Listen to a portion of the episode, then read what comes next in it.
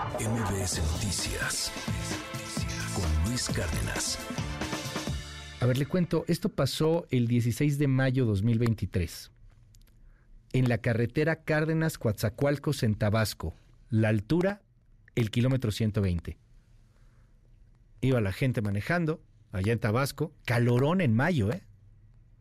De repente así, ah, caray, ¿y eso ahí en el paraje?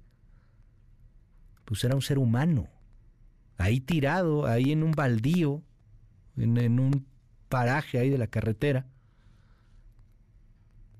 Era un ser humano, un hombre de 80 años de edad, un adulto mayor al que habían abandonado. El hombre tenía una playera azul, estaba pues eh, en una posición evidentemente muy muy lamentable, muy lastimosa, se abrazaba a sí mismo y tenía un pañal. Lo habían abandonado. Padecía demencia, no, no sabía quién era, no, no sabía quién era su familia. Simplemente lo aventaron ahí en la carretera. Esto pasó aquí en México, le repito, fue en Tabasco hace dos meses, en mayo. El 15 de junio se conmemoró el Día de Conciencia por el abandono a la vejez. Y hoy vamos a hablar del tema. Estamos abiertos a todas las preguntas.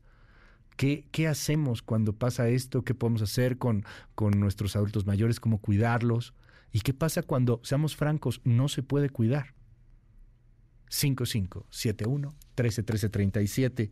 La doctora Cintia Penélope Sánchez, geriatra, está aquí con nosotros. Muchas gracias, Cintia, por estar aquí. Bienvenida. Bueno, muchas gracias por la invitación y, y me encanta este tema. No, pues, pues, pues a eso te dedicas, ¿no? A eso dedicaste tu vida. Sí, sí, sí, sí. Oye, ¿a qué edad uno es viejo? Pues eh, se considera adulto mayor. Eh, finalmente eh, a los 65 años, o sea, empieza uno pues a tener ya esa, eh, cambios en la vejez, en el envejecimiento a partir de los 65 años. 65 años. 65. A partir de los 65 te vas haciendo viejo. Eh, ¿Qué pasa cuando, cuando de pronto ya no puedes seguir eh, cuidándote a ti mismo? Cuando requieres de los cuidados de, de otros. ¿Cómo has vivido esto con muchas familias que seguramente acuden contigo y que, y que bueno, pues tratan de pedirte consejo para poder atender a, a los abuelitos, a los papás? Porque yo conozco algunos señores de 70, 75 que siguen siendo un roble, ¿eh? Sí, sí, que sí. siguen, unas señoras que siguen bastante bien, pero hay un punto en el cual pues no se puede, o sea, al final de cuentas todos vamos para allá si llegamos. Sí, fíjate que es un tema muy interesante, eh, esta parte de la funcionalidad, ¿no? Nosotros como geriatras lo hablamos más como esta parte de funcionalidad, eh, que un paciente esté, por ejemplo, eh, cognitivamente bien, ¿no? O sea, eh, por ejemplo, en, en la memoria, ¿no? Que esté bien o que se pueda, pues, valer por sí mismo, ¿no? En actividades básicas de la vida diaria como bañarse, vestirse, comer y en actividades instrumentadas, que es, por ejemplo, hablar por teléfono, prepararse la comida, sus medicamentos. Seguramente, o sea, muchas de las personas que nos están escuchando empiezan a ver a, a sus adultos mayores, ¿no? En casa, que pues ya no se cocinan como antes, o se les olvida comer, ¿no? O a lo mejor dejan como la, eh, este, pues no sé, la estufa ahí eh, Prendida. prendida, exacto, eh, o se les olvida la receta, ¿no? Ya le pusieron más sal o se les olvida algún como ingrediente y es cuando empiezan como, como a ver a estos focos, como de atención, estos focos rojos y llegan con el geriatra, ¿no? Entonces el geriatra pues empieza a investigar qué es lo que está pasando, si es algo de memoria o es algo, por ejemplo, ahí de alteraciones en, en la glucosa, en la presión, ¿no?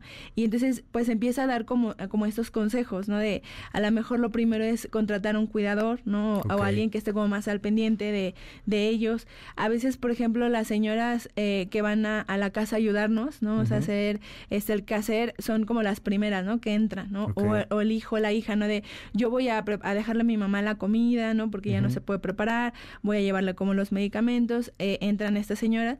Cuando esto va avanzando, ¿no? Esa parte de la funcionalidad, pues se va avanzando, nosotros ya le llamamos como dependencia. Tienen, o sea, como un geriatra ya tiene esta parte, de- tiene una dependencia y entonces ya se les empieza a decir, ¿no? Si busquen otro lugar, que puede ser, por ejemplo, centros de día. Estos centros de día son como escuelitas. Como que, una guardería.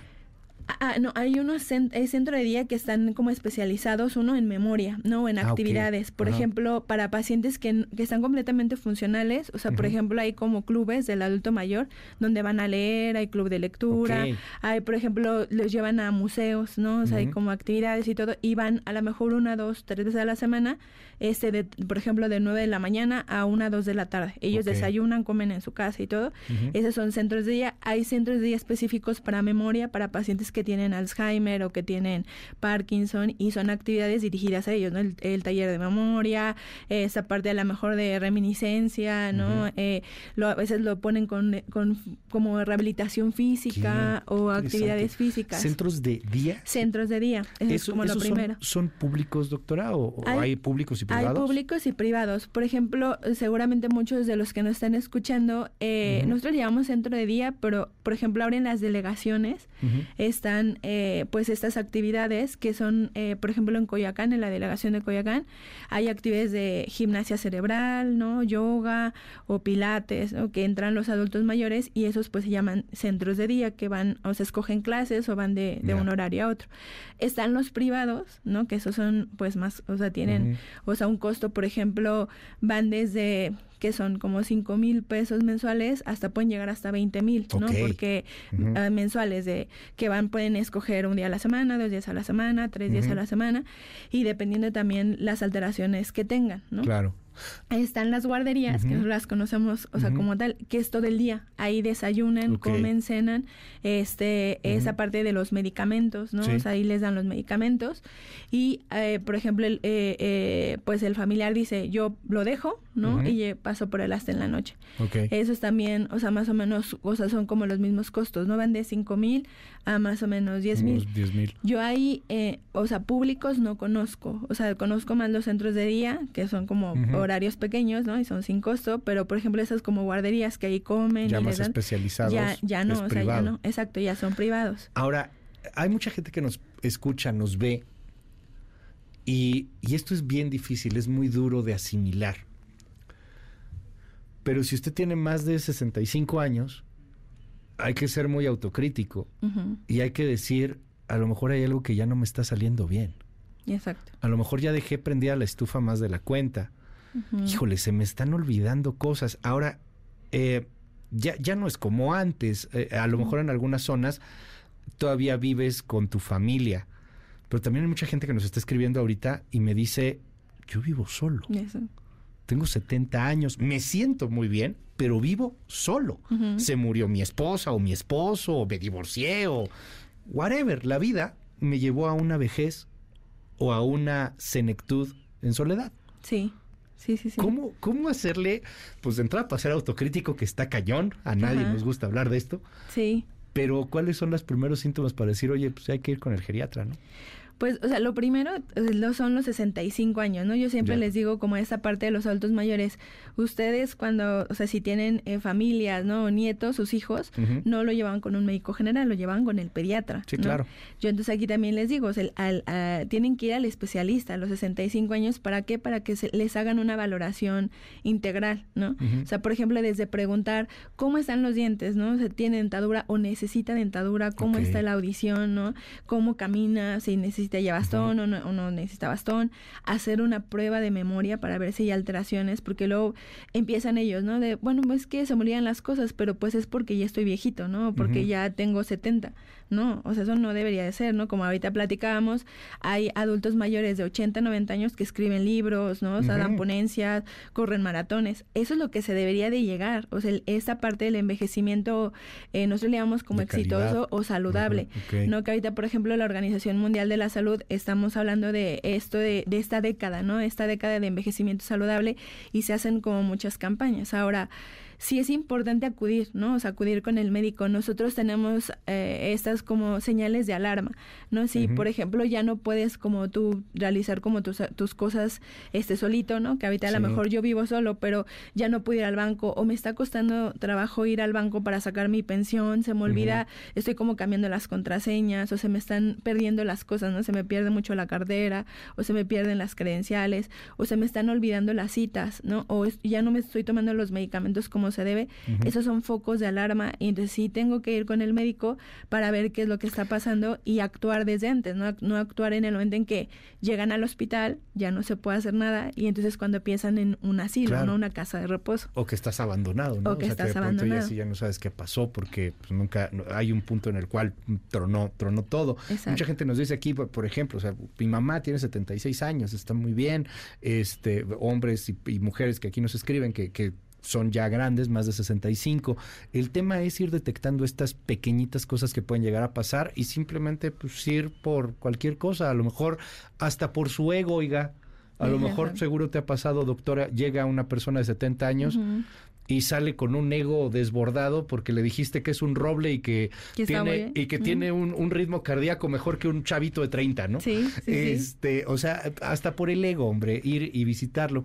Aquí en este país no sé si por las películas de Pedro Infante, pero sí tenemos muchos tabús. Uno de ellos es el asilo. Sí. Un asilo. No, ¿cómo voy a mandar a mi papá o a mi mamá a un asilo? ¿Cómo va a ir a un asilo? ¿Cómo son los asilos en México? ¿Cómo son en el mundo? ¿Qué es un asilo? Obviamente nadie desea eso porque pues nadie desea terminar estos días en la vida, pero todos vamos de alguna u otra manera hacia allá. ¿Qué es un asilo? La, el, la palabra como asilo finalmente ya no se usa, o sea, ya por esa parte, ¿no? De que eh, tiene como mucho... Connotación eh, negativa. exacto. Entonces, nos le llamamos más casas de reposo. Casas de reposo. Entonces, están esas casas de reposo que también hay públicas, hay por fundaciones. Por ejemplo, INAPAM tiene sus, sus casas de reposo, donde tú puedes llevar a tu adulto mayor. El DIF tiene, por ejemplo, el asilo Mundet también, o la casa de reposo Mundet, tiene, y tú vas, eh, son sin costo, o sea, tú llevas a tu familiar, y hay como algunos requisitos, ¿no? O sea, no es a cualquiera, no es como de, a lo mejor yo quiero llevar a mi papá, ¿no? Pero sí podría a lo mejor pagar un asilo un poquito, este, eh, un poquito más caro, ¿no? Hay asilos, por ejemplo, desde 8 mil pesos, o sea, la, mensualidad, ¿no? Y ahí los cuidan las 24 horas, hay cuidadores, les dan, o sea, su comida, tienen a veces como algunas actividades. Aquí, pues, eh, lo que buscan, por ejemplo, los familiares mucho es las habitaciones. Hay habitaciones, por ejemplo, compartidas o hay habitaciones individuales eh, obviamente, pues entre más habitaciones individuales, los costos llegan hasta 30 mil o 40 mil pesos. Por ejemplo, hay asilos en Santa Fe. 30 mil eh, pesos. 30 mil o 40 mil, ajá. Y también depende, o sea, de la valoración que les hagan iniciales, porque a veces dicen, bueno, yo puedo cuidar a tu papá, pero fíjate que ahorita no ya tiene a lo mejor Alzheimer o ya lo van a, llevar a la casa de reposo, necesita otro cuidador, ¿no? Ya, por ejemplo, individual, ahí les cobran un poquito más. Si necesita oxígeno, les cobran, o sea, otro, otro monto extra, ¿no? Entonces también dependiendo de cómo llegue el paciente, pues les van como cobrando un poco más. Eh, no sé cómo plantearte esta pregunta porque es muy difícil más para la cultura que tenemos en este país, pero ¿cuándo debes de pensar, ya no puedo cuidar a mi familia? No puedo cuidar a mi abuelo. ¿Cuándo, o a mi papá, o, a quien sea? ¿Cuándo, ¿Cuándo es esa decisión que se debe tomar en familia en torno a ir a una casa de reposo.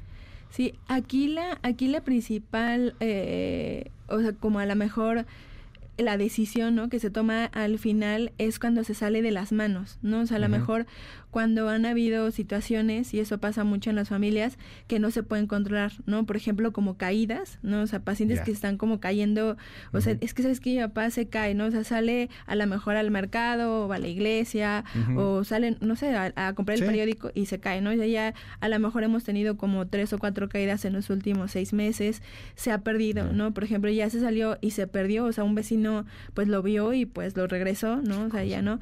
Eh, por ejemplo, dejan de comer, se les olvida ya comer, ¿no? Entonces ahí tienen como la, la comida, se les, exacto, se les echan a perder eh, los alimentos, ¿no? Ahí en esos momentos cuando empiezan a tener como estos, estas señales de alarma de medicamentos, o sea, cosas que ponen en riesgo su vida, ¿no? Si yo, por ejemplo, me tomo mal el medicamento, pues me puedo, o sea, llegar a morir, ¿no? O me tomo de más. Si yo dejo de comer, pues también, o sea, me puede pasar algo. Entonces, cuando pasan cosas que te ponen en riesgo la vida, es cuando tú debes de pensar en a lo mejor una casa de reposo. Yo siempre les digo a mis, a mis adultos mayores o a, mi familia o las familias que yo tengo que a lo mejor la primera opción es un cuidador. Okay. Las, em, hay muchas empresas también acá en México, si ustedes ponen en Google, hay muchas empresas de cuidadores, ¿no? hay, cuidado, hay empresas de cuidadores, hay em, eh, empresas de enfermeras. Muchas de, eh, de, las veces es mejor. ¿Por qué? Porque pues están con el, con el adulto mayor, le ponen como actividades, ¿no? O sea, comen juntos. a, por ejemplo, ir a una, una casa de reposo, ¿no? Que ahí pues son muchos adultos mayores, a veces se deprimen, dependiendo de la casa de reposo, se deprimen o tienen más alteraciones como de memoria. Ahora pues todos quisiéramos estar en una casa de reposo de 40 mil o 60 mil pesos, que es un departamento para ti solito, ¿no? Y con una enfermera. Pero muy poca gente puede pagar algo Exacto, así. ¿no? Y además, ¿cuántos años? ¿No? Que también eso hay que pensar. Sí. No sé, porque uno dice, bueno, lo va a meter uno o dos años, ¿no? Y cuando dices, no, o sea, tu papá va a llegar 15, 20 años. Estar pagando eso, pues es, es mucho para, para una familia mexicana. Nos dicen aquí cómo hablar con ellos en particular. Eh, ¿Cómo podemos hacer comprender a un adulto mayor de asistir a lugares así o de tener cuidadores? Esta persona en particular dice, mi mamá tiene 82 años, tiene independencia de movilidad, pero la verdad pasa mucho tiempo sola y no logro convencerla de que tenga alguien que la cuide o de que asista a una de estas casas lo primero que, tenemos que hacer y mucho con los adultos mayores es no tratarlos, eso, uno como niños, ¿no? O sea, no infantilizar. Eso es súper importante. No, o sea, porque siempre, o sea, pasa de, ay, chiquito, ¿no? Y ahí sube, o sea, no, no son nuestros hijos. ¿no? O sea, es muy importante esa parte de decir, son nuestros papás y también ver la otra parte, o sea, si no, nunca vamos a, a nosotros como hijos a ser eh, como mayores, ¿no? Siempre nos van a ver como nuestros bebés, ¿no? O sea, siempre nos van a ver como nuestro niño. Entonces nosotros no podemos llegar a ordenarle a nuestros papás que hagan las cosas. Entonces yo creo que lo primero que tienen que hacer es siempre decirles la verdad, o sea, ser como muy claros, apoyarse de su geriatra. Y a veces lo que nosotros hacemos para incluir a una persona, a un cuidador o a una, a una enfermera en casa, es como, o sea, eh, decir, vamos a probar, o sea, unas horas, ¿no? O sea, una vez a la semana vamos a probar, yo voy a estar aquí para que veas cómo te ayuda, cómo está, ¿no? Y entonces la, la, la, la, mayoría de los cuidadores que yo luego les digo que son como angelitos, ¿no? De los adultos mayores, se ganan, se van ganando a los adultos mayores, empiezan a hacer las actividades, ¿no? Y entonces, pues, ya después, ¿no? De que venga más días, porque yo necesito que, que esté más días conmigo, ¿no? Y entonces se va ganando al adulto mayor y va yendo, va, va yendo como a las casas, ¿no? O sea, entonces es muy importante, sí, no decirle mentiras a los adultos mayores, o sea, no este, hablarles como claramente, ¿no? O sea, de qué es lo que puede pasar y acompañar o sea, si quieren ir a un centro de día, yo te acompaño, vamos a ver cómo son las actividades, para que también vean, porque me ha pasado mucho que con adultos mayores dicen, yo no quiero ir a centros de día porque va a haber viejitos. ¿No? Y entonces, entonces dicen, yo no quiero ver viejitos porque yo no estoy viejita, ¿no? O sea, yo estoy bien, o sea, yo soy independiente, hay una negativa eso, ¿no? Hay exacto, sí, hay una negativa a envejecer. Nadie quiere envejecer. Nadie queremos envejecer. no, no. Nos dicen aquí en el WhatsApp, gracias por los mensajes. Tengo 70 años, vivo sola desde hace 10. Gracias a Dios soy independiente. Solamente pido ayuda cuando llego a ir al oftalmólogo. Eh, nos dicen aquí en el, en el WhatsApp, muchos no son asilos, son un negocio redondo. ¿Cómo saber que no sea pues un negocio así? Que va alguien que quiere nada más abusar, ¿no? Sí, lo primero siempre es, informarse, ¿no? O sea, hay que informarse, hay que ir a las casas de reposo porque mucha, y, y muchas de las veces, o sea, vemos nosotros de, ay, está súper bien, o sea, te pintan, o sea, fotos y te mandan fotos y todo de que el adulto mayor está feliz, ¿no? Pero hay que ir, o sea, hay que ir a las casas y ver dónde viven, cómo viven, cómo están las sábanas, la alimentación, ¿no? O sea, cómo es. Y, estar con ellos, no es que lo dejes ahí y ya no sabes nada. Exacto. Y este, híjole, este es un temazo, pero ya le prometo que lo vamos a tocar de alguna forma más adelante. Me dice, soy un adulto mayor, no vivo mal, pero la verdad quiero morir con dignidad. Yo quisiera tener en su momento una eutanasia. No tengo para una casa de reposo, no quiero ser una carga para mis hijos. Dejo de preguntarte tu opinión sobre este asunto, si sí o si no, porque es difícil además para un médico el, el tema. Sí te quiero preguntar algo, ¿qué tanto te comentan eso los adultos mayores? Sí, Alguien que diga, ya, o sea, ya sabes que ya viví, ya, ya me quiero ir. Sí, mucho. O sea, están esa parte, ¿no? O sea, esa parte de, yo no quiero ser una carga para mi familia, estoy muy enfermo, ¿no? O sea, ya no quiero, o sea, como vivir. Entonces también ahí hay que ver esta depresión, ¿no? Y también manejar como esa parte de, de la soledad. Ahora, aquí en México, y ahorita, de hecho, me acaba de pasar con un paciente, eh, acuérdense que está la voluntad anticipada, ¿no? O sea, e, esa parte de todos los que nos están escuchando, ustedes se pueden meter a la página igual del gobierno de la Ciudad de México y está esta voluntad anticipada donde ustedes pueden, o sea, igual firmar, ¿no? Este documento donde, o sea, dicen que no los quieren intubar, no los quieren, este, o sea, hospitalizar o maniobras como de reanimación eh, y pues eso lo firman y eso lo tienen y ahí están como, como cubiertos, ¿no?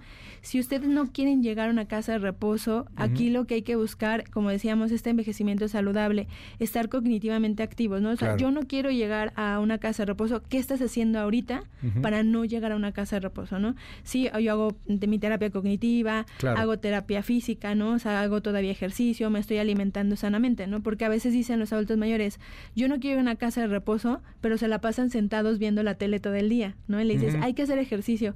Ay, no, pero ¿para qué si ya estoy grande, ¿no? Entonces, hay que buscar también, hay que ser como coherentes, ¿no? Con esta parte, no quiero ser, entonces, ¿qué estás haciendo ahorita? La salud mental en la, en la etapa de la adultez y del adulto mayor, pues también es fundamental. Es muy importante. Doctora, nos quedan un bueno, bueno, un buen de mensajes, cañón, pero este, mucha gente quiere buscarte, quiere platicar contigo. ¿Cómo le hacen? Es la doctora Cintia Pérez Sánchez. ¿Cómo te encontramos? Cintia Penélope Sánchez Hernández. Cintia Penélope, perdón, Pérez, no, ya te ando poniendo otro apellido, perdóname, ya, llévenme ahorita. Este, Cintia Penélope Sánchez, Penélope, como la canción de Serrat. Este, ¿cómo te encontramos? Este, eh, está en, la, en las redes, estoy en mis redes con, eh, nosotros tenemos un centro de día virtual, que también esos existen, eh, con Lucidity Rehabilitación Cognitiva, ahí nos pueden buscar, y estoy en el Hospital HMG de Coyoacán y en el Hospital Ángeles Universidad. Eh, les dejamos los teléfonos por si nos quieren igual este, buscar. Muchísimas gracias, doctora, de verdad, muchísimas gracias. Eh, ay, Dios, uy, me llegó este mensaje, perdón, ahorita mando el corte. Eh, mi esposa acaba de morir el 30 de junio pasado, tengo 67 años de edad, ya no quiero vivir. Me, me, acaba de llegar, me, como que lo vi, la foto del WhatsApp, pues es el señor con su esposa. ¿Qué hacer cuando pasa eso? para cerrar? Eh, Híjole, señor, no, no, no, haga nada extremo, por favor. Sí, no, no, no vaya a ser eh, pues algo, Aquí lo importante es, bueno, si tiene sus hijos o su familia y todo, es no estar solo. ¿No?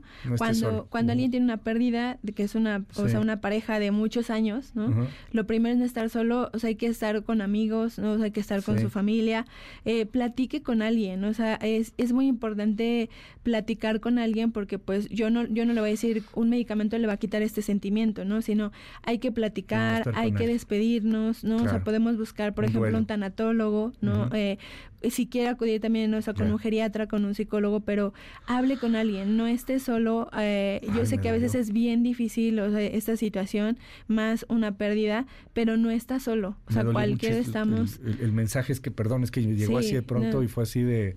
Y vi la fotografía, señor, pues no, no está solo, lamentamos mucho esa, esa pérdida de verdad. Doctora, muchísimas gracias. MBS Noticias con Luis Cárdenas.